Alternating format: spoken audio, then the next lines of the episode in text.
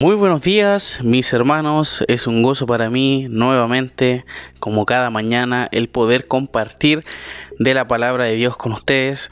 Y continuamos con este, eh, esta escritura que nos señala, por supuesto, eh, estas bienaventuranzas. Recordamos que estamos viendo el Sermón del Monte que va desde el capítulo 5 al capítulo 7. Y hemos visto que estas enseñanzas que se mencionan aquí a continuación, hasta el versículo 12 del capítulo 5, vemos que son enseñanzas que son parte del Señor Jesucristo hacia sus discípulos, ¿ya? Entonces vemos también que por supuesto, estas enseñanzas son también para nosotros hoy en día. Hemos visto eh, ya eh, dos bienaventuranzas, hoy vamos a ver la tercera. Hemos visto que bienaventurados, felices, dichosos, esa es la palabra que se, define como bienaventurados los pobres en espíritu, porque de ellos es el reino de los cielos. Versículo 4, bienaventurados los que lloran, porque ellos recibirán consolación. Y hoy vamos a definir la tercera bienaventuranza que en este caso podríamos decir que se define como para ser feliz, vemos que dice bienaventurados los mansos, porque ellos porque ellos recibirán la tierra por heredad. Los mansos, mis hermanos, también se define como suave o humilde, esta palabra. También se puede entender como los de corazón humilde, bienaventurados los de corazón humilde. Es fácil muchas veces reconocer que somos mansos ante Dios. Por supuesto, uno puede decir que reconocemos que somos pecadores delante de Él y que necesitamos de Él. Yo creo que todos pasamos y todos reconocemos que necesitamos de Dios. Sin embargo, cuando otros dicen que soy pecador y que necesito del Señor, o sea, lo mismo que yo le transmito al Señor de que soy pecador, personalmente le digo al Señor en mi oración, soy pecador, necesito de ti, pero cuando escucho que otros dicen eso, que eres pecador y que necesitas de Dios, uno se ofende inmediatamente. Entonces, en otras palabras, no estamos preparados para permitir que otros piensen o hablen de uno. Aquello que precisamente uno ha reconocido ante Dios. Ya, por ejemplo, uno puede decir claramente que uno es miserable, soy un miserable pecador. Pero escuchar que otra persona me diga, tú eres un miserable pecador, me ofendo al tiro.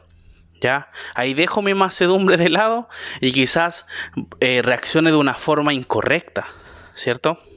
Los mansos son reconocidos como personas que hoy en día se aprovechan de ellas e inclusive son pisoteadas, refiriéndome a, a pasar por encima de ellas.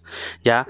Vemos que para el mundo una persona que ejerce influencia y tiene poder puede conseguir lo que quiera en comparación a un manso que ni siquiera lo tomarían en cuenta, ¿cierto? Eso es lo que nosotros pensamos. La persona mansa es, no, que pasan sobre esa persona, esa persona no reacciona. Entonces vemos que, sin embargo, vemos que la escritura es clara y dice lo siguiente, de que ellos recibirán la tierra por heredad. Eso es lo que nosotros tenemos que tener bien claro. Los mansos, mis hermanos, eh, pueden no tener nada en esta tierra. Eso es claro. Posiblemente no tengan ninguna riqueza que, se les pueda decir así como no, que ustedes no tienen nada y de esa forma son pasados a llevar.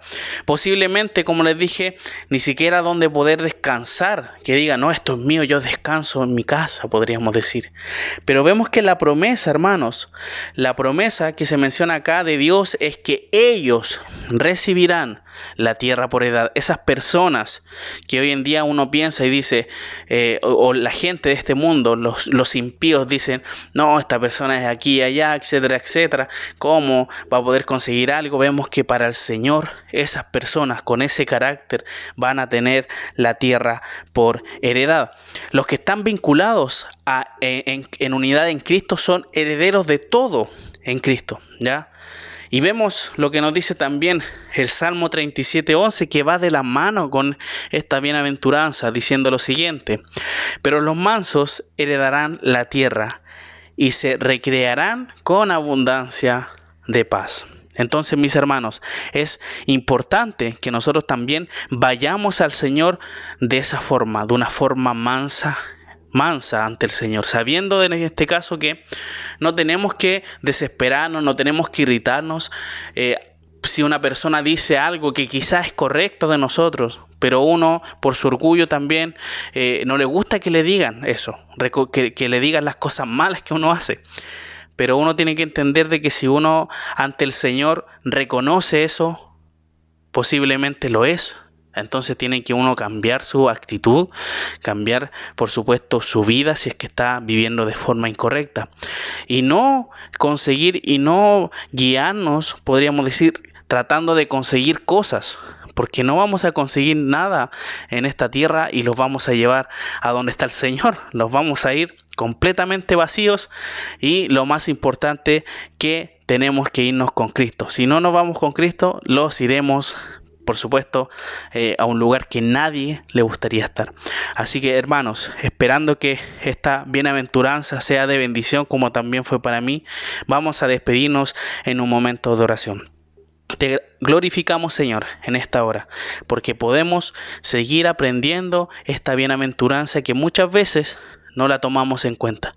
El ser mansos, eh, el ser tranquilos, el poder tener un corazón humilde. Ayúdanos a ser de esa forma. Nosotros quizás tenemos en nuestra mente el concepto de que debemos ser así. Ayúdanos, por favor, Señor, a poder llevarlo a la práctica, porque muchas veces olvidamos eso. Te pedimos, Señor, que en este día podamos estar desde ya comenzando a practicar lo que estamos aprendiendo y nunca dejar de hacerlo mientras estemos en esta tierra. Te agradecemos por todo lo que aprendimos en esta mañana en el nombre de nuestro Señor Jesucristo. Amén.